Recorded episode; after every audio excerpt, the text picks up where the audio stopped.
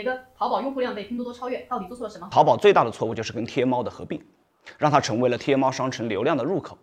而同时，淘宝天然的集市属性也丧失了。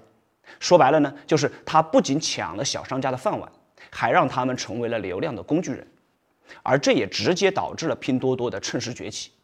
而淘宝之前的集市模式就只能改名为叫淘宝特价版，但是为时已晚，一步错，步步错。